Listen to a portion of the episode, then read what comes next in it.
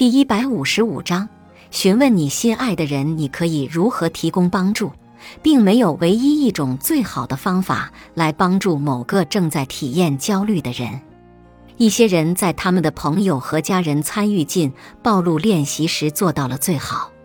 一些人觉得详细讨论引发焦虑的情境很有帮助，另一些人喜欢让家人和朋友提醒他们完成表或停止回避某些情境。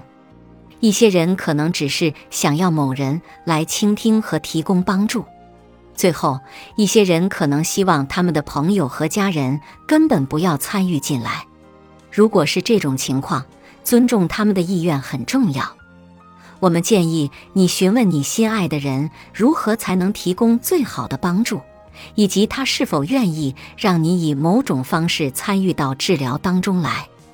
你可以提出不同的方式来提供帮助，但最终还是由你心爱的人来决定什么对他是最好的。在你积极参与到治疗当中时，每几周都要重新考虑这个问题。因为治疗阶段不同，这个人对如何从你的帮助中获益可能会有不同的想法。本集播放完毕，感谢您的收听，喜欢别忘了订阅专辑、关注主播，主页有更多精彩内容。